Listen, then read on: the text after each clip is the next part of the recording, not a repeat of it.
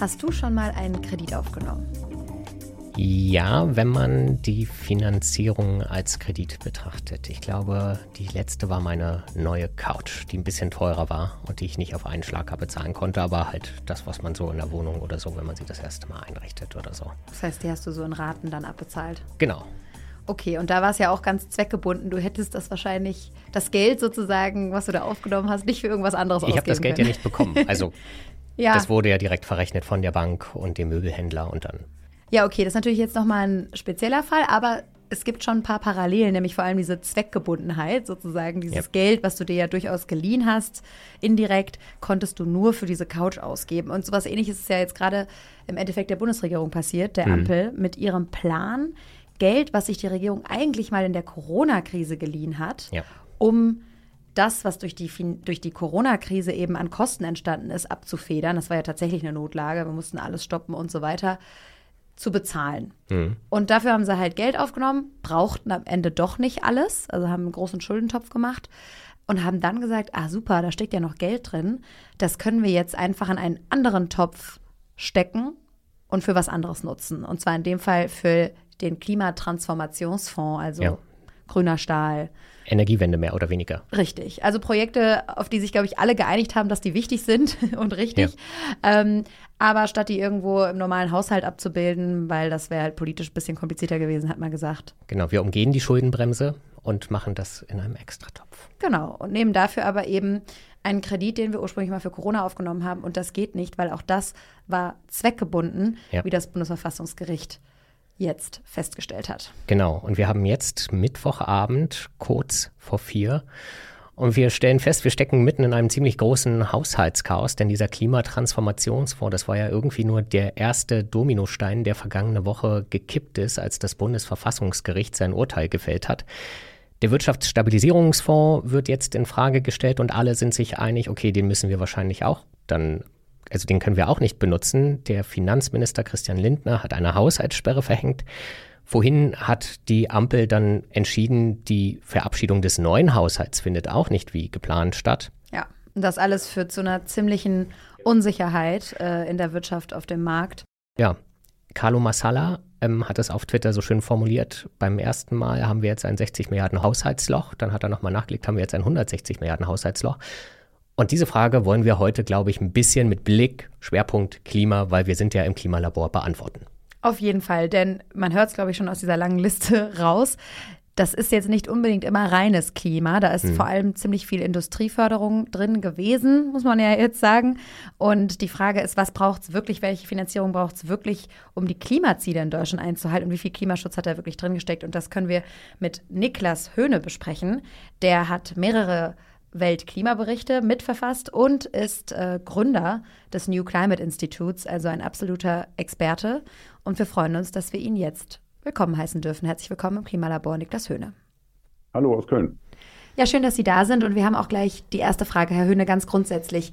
Finden Sie das Urteil zum Klimatransformationsfonds, so wie es jetzt gefällt wurde, gerechtfertigt? Ja, äh, das äh, Bundesverfassungsgericht wird äh, seine Gründe haben, weswegen es so geurteilt hat, wie es hat. Das möchte ich auch gar nicht in Frage stellen. Die Sache ist aus meiner Sicht ja so, dass ähm, die Bundesregierung versäumt hat, für Klima tatsächlich den Notfall auszurufen und hat einfach nur Mittel von, von der Corona-Krise nach vorne gezogen.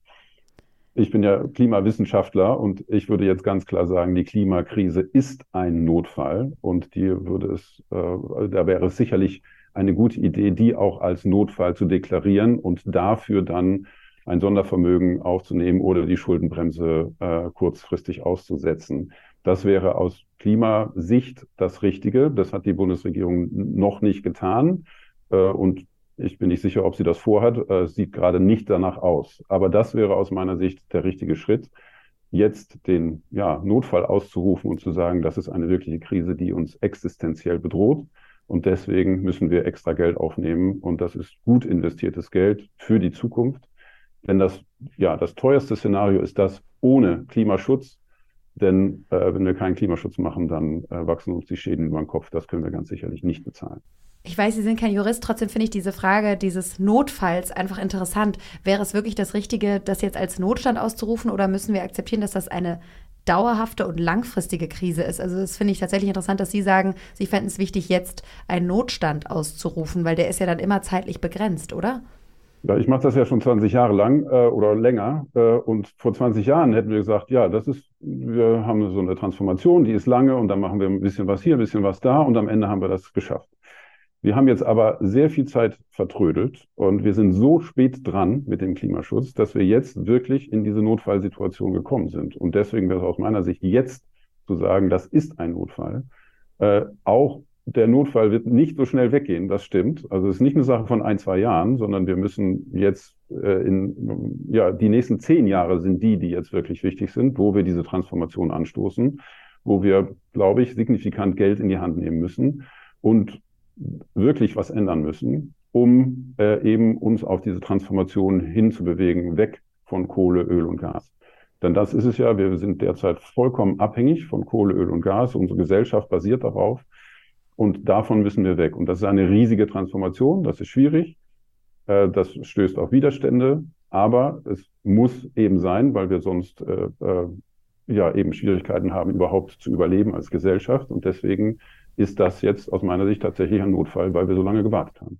Ihre Lösung wäre dann konkret, wir rufen jetzt diesen Haushalts- oder also diesen Notfall aus, können dann das Sondervermögen wieder nutzen und legen es genauso auf, wie es jetzt war und mit allem, wie es so geplant war mit den Ausgaben oder würden Sie diesen Klimafonds dann nochmal vergrößern?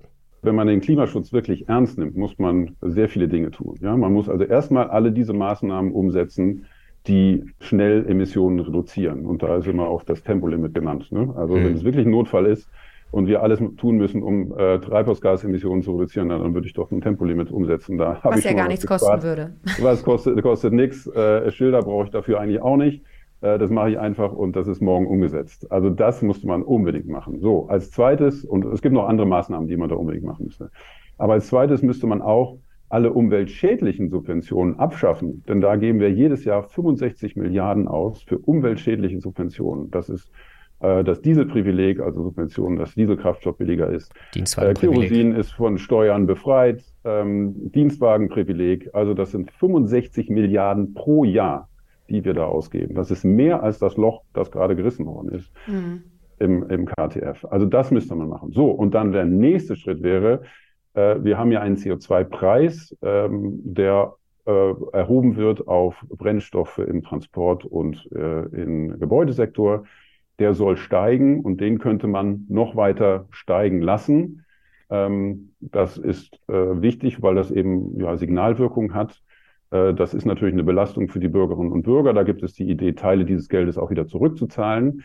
Ähm, das ist gut. Und das muss man alles machen als erstes. Und dann könnte man eben äh, den Notstand äh, eben ausrufen oder den Notfall ausrufen und dann entweder ein Sondervermögen machen oder die Schuldenbremse aussetzen und eben neues Geld aufnehmen, um Investitionen zu tätigen, die dann äh, für diese Transformation genutzt werden.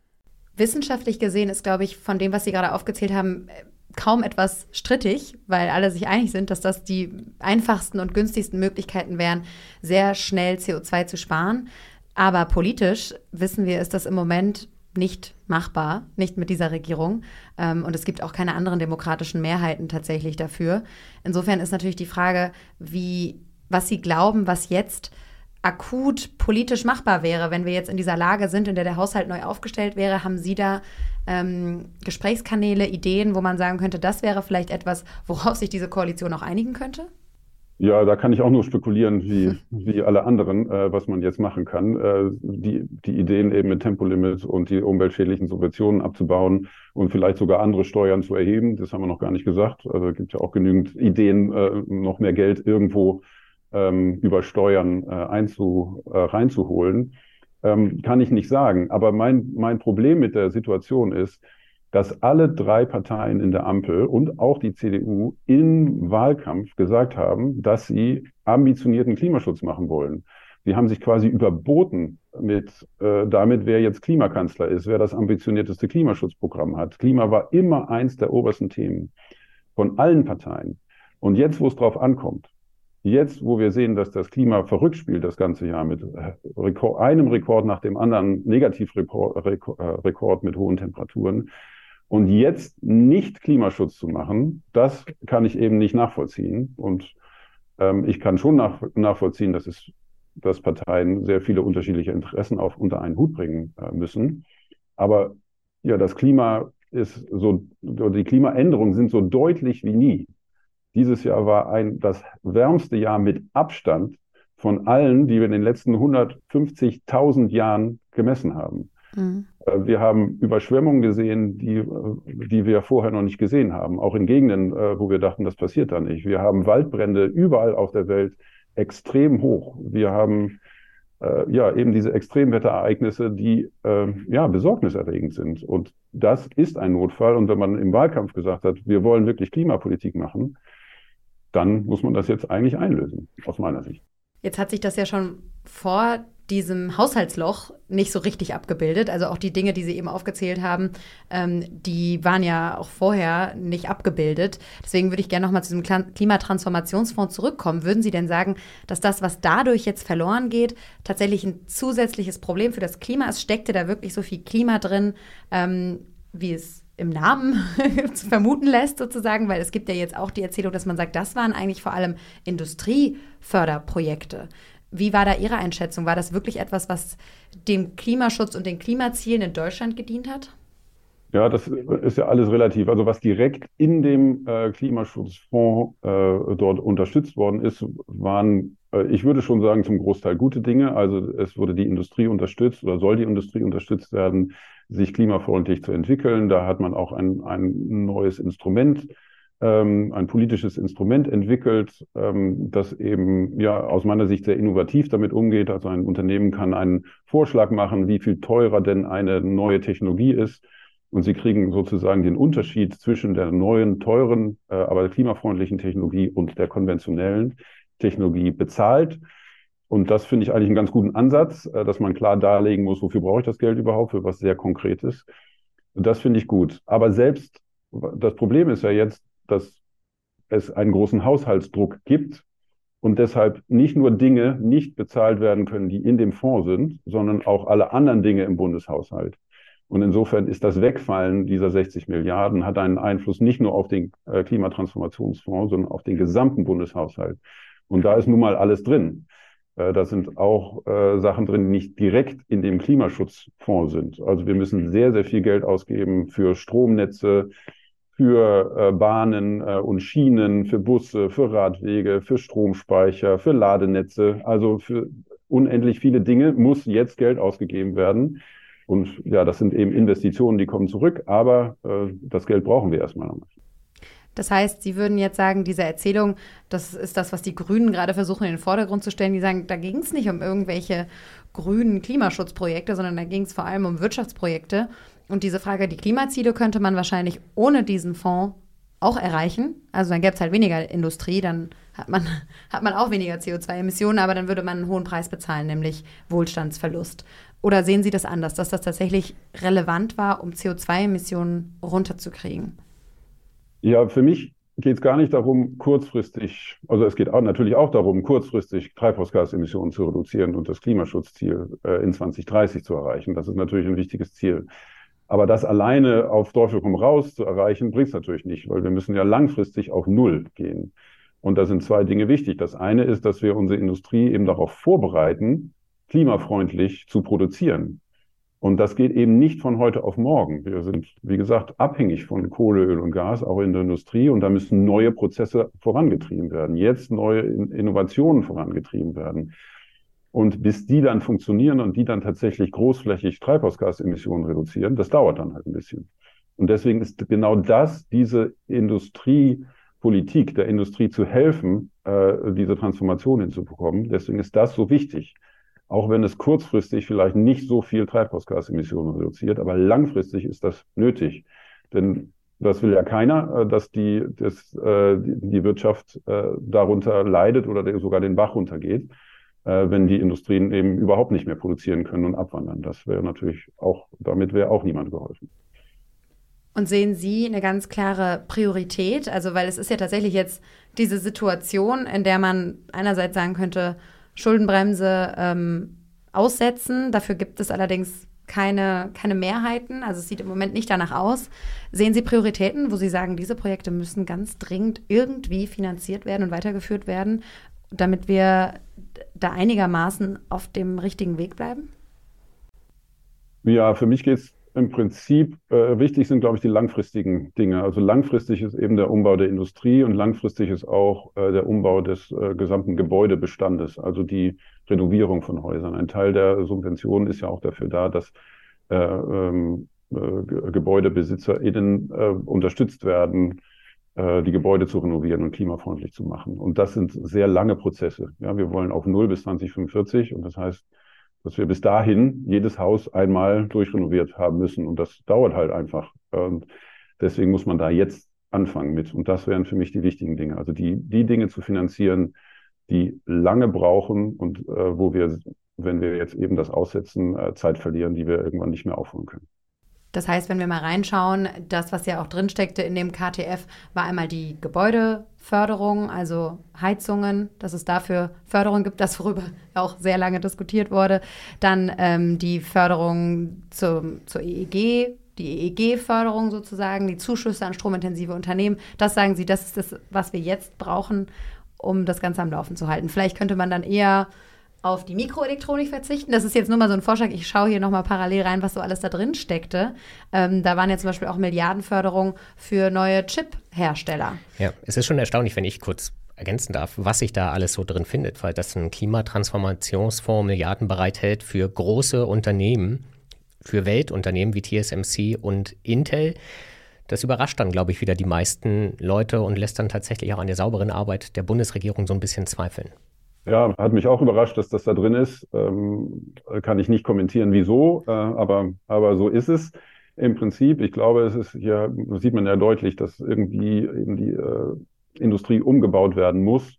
Äh, und ich glaube, vielleicht ist das der, der Schlüssel, weswegen da die, äh, die Chipindustrie äh, dort mit, ja, mit äh, Zuwendungen bedacht worden ist, weil es eben eine Zukunftstechnologie ist und sozusagen eine Alternative bietet zu einer ja, sehr energieintensiven hm. äh, Industrie. Das ähm, kann natürlich sein. Das andere, was nicht drin ist im Klimatransformationsfonds, ist auch interessant. Und zwar eigentlich müsste daraus ja auch äh, das, das Klimageld zurückgezahlt werden. Mhm.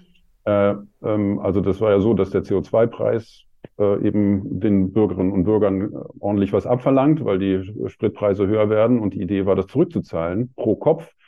Äh, und das ist im Koalitionsvertrag beschlossen, aber es wurde nie umgesetzt. Ich glaube auch, weil eben gerade im Klima- und Transformationsfonds überhaupt kein Geld mehr drin war, dass man auszahlen könnte. Äh, ja. Und insofern, das ist aus meiner Sicht auch ein großes Problem, denn diese Transformation ist ja eine Bürde äh, für die Bürgerinnen und Bürger und insbesondere eine Bürde für die Einkommensschwächeren. Und die würden von einem solchen Energiegeld oder Klimageld sehr äh, profitieren.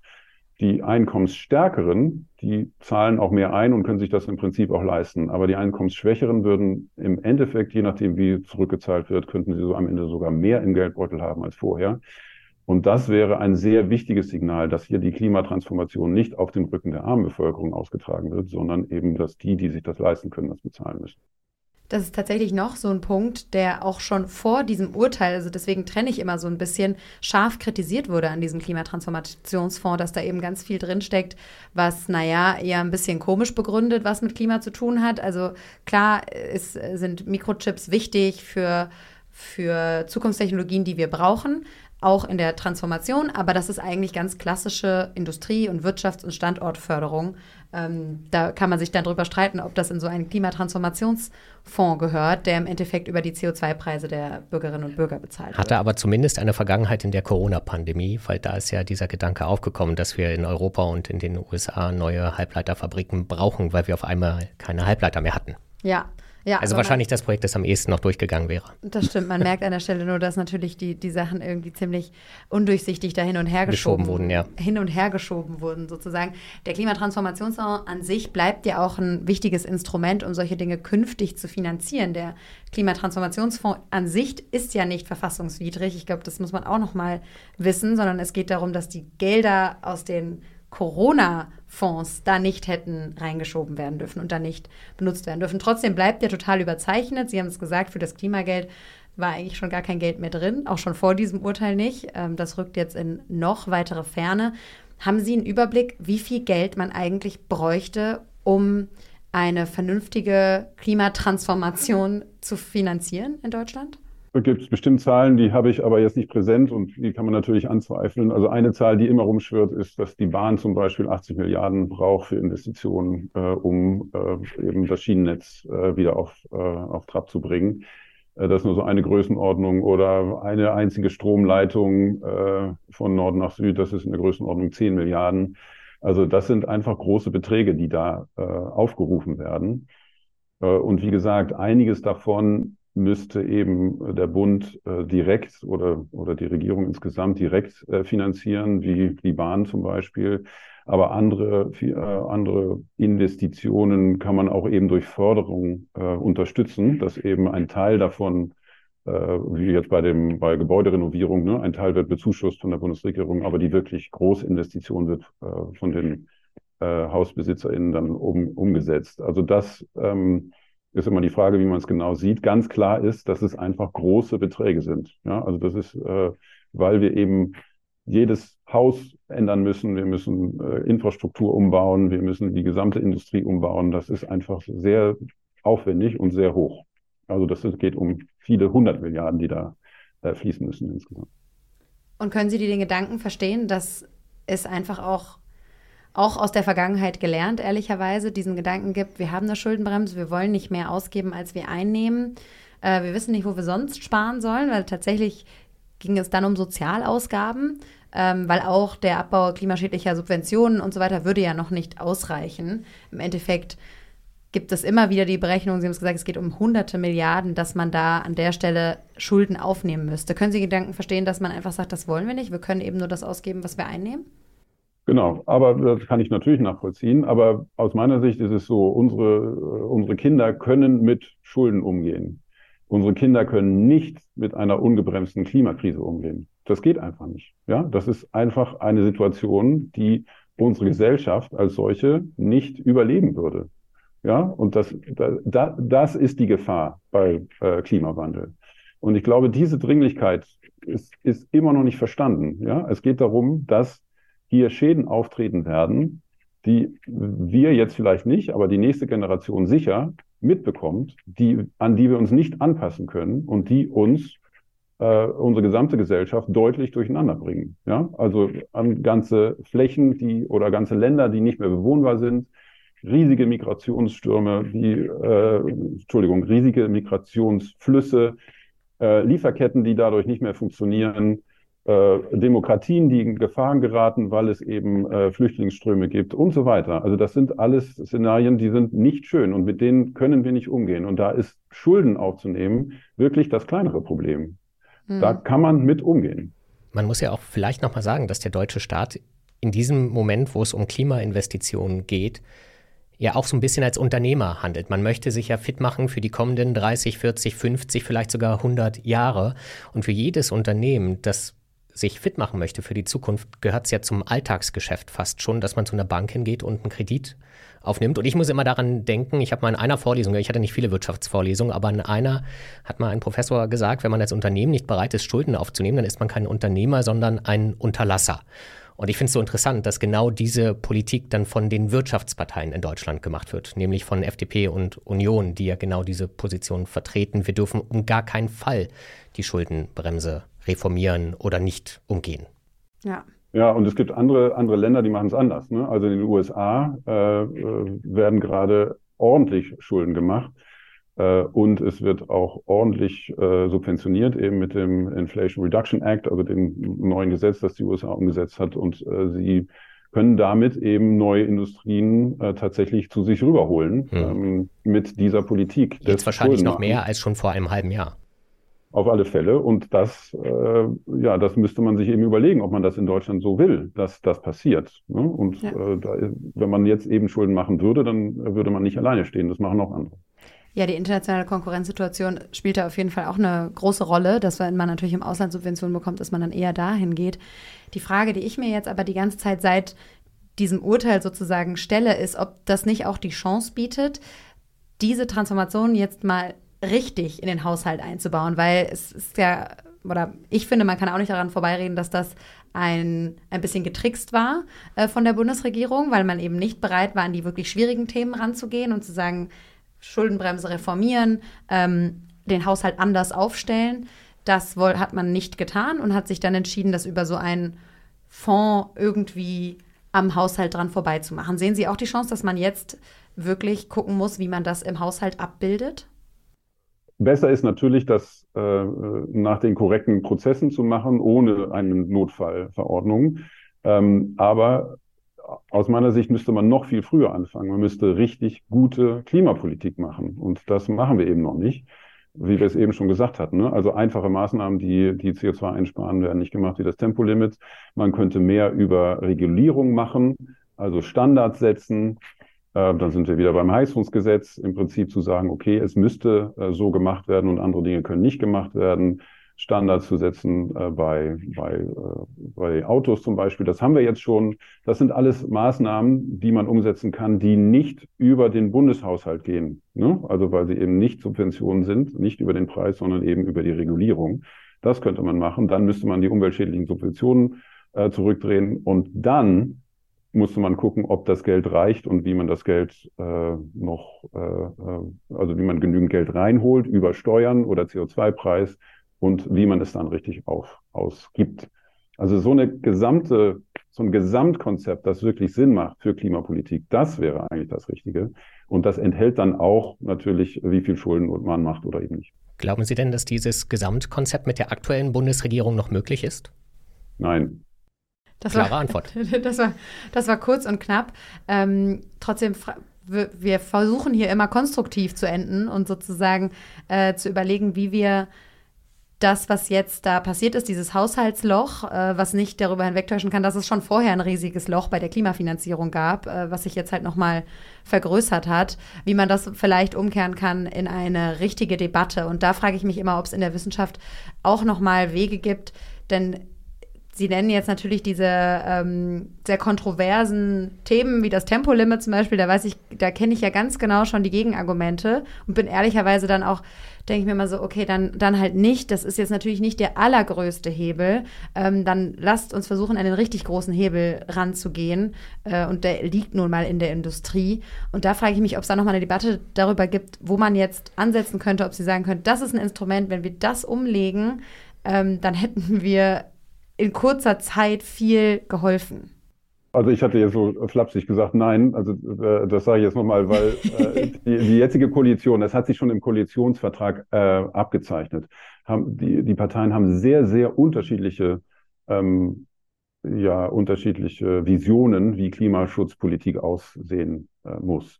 Und da hat man schon im Koalitionsvertrag gesehen, oh, das, das ist sehr vage formuliert, das, das wird sich zeigen, wenn dann wirklich Gesetze kommen sollen dann äh, wird sich zeigen, dass sie sehr weit auseinander sind, die mhm. äh, Parteien. Ne? Und das wird sehr schwierig. Und das zeigt sich eben genau jetzt.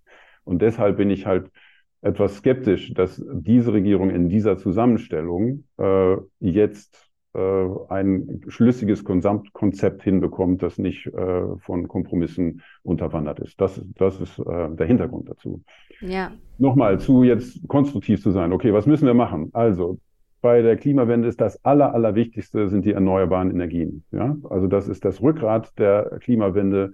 Ähm, darauf baut alles. Also die muss ausgebaut werden. Und äh, bei Solar sind wir auf einem sehr guten Weg, bei Wind noch nicht. Und wenn es da jetzt um irgendwas geht, das voranzutreiben, dann würde ich das machen. Das äh, äh, wird sicherlich helfen. Äh, da hilft es auch, äh, der Industrie äh, zu helfen, eben dann günstigen Strom zu bekommen, der Industrie zu helfen, selber auch Windkraftanlagen zu bauen zum Beispiel.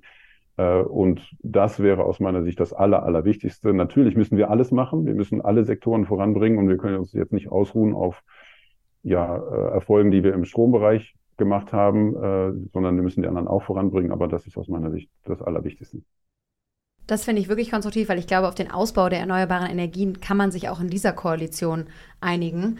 Ähm, da ist eher aus der Opposition und aber auf Länderebene ja. hakt genau. Aber das wäre vielleicht wirklich was, wo man sagen könnte, dann versuchen wir da nochmal mit aller Kraft drauf zu gehen. Eine allerletzte Frage, weil Sie es gerade nochmal so exemplarisch erklärt haben. Es wirkt fast wie ein Nullsummenspiel. Alle Parteien haben Ideen, was den Klimaschutz angeht. Wir haben die hier im Podcast auch schon besprochen.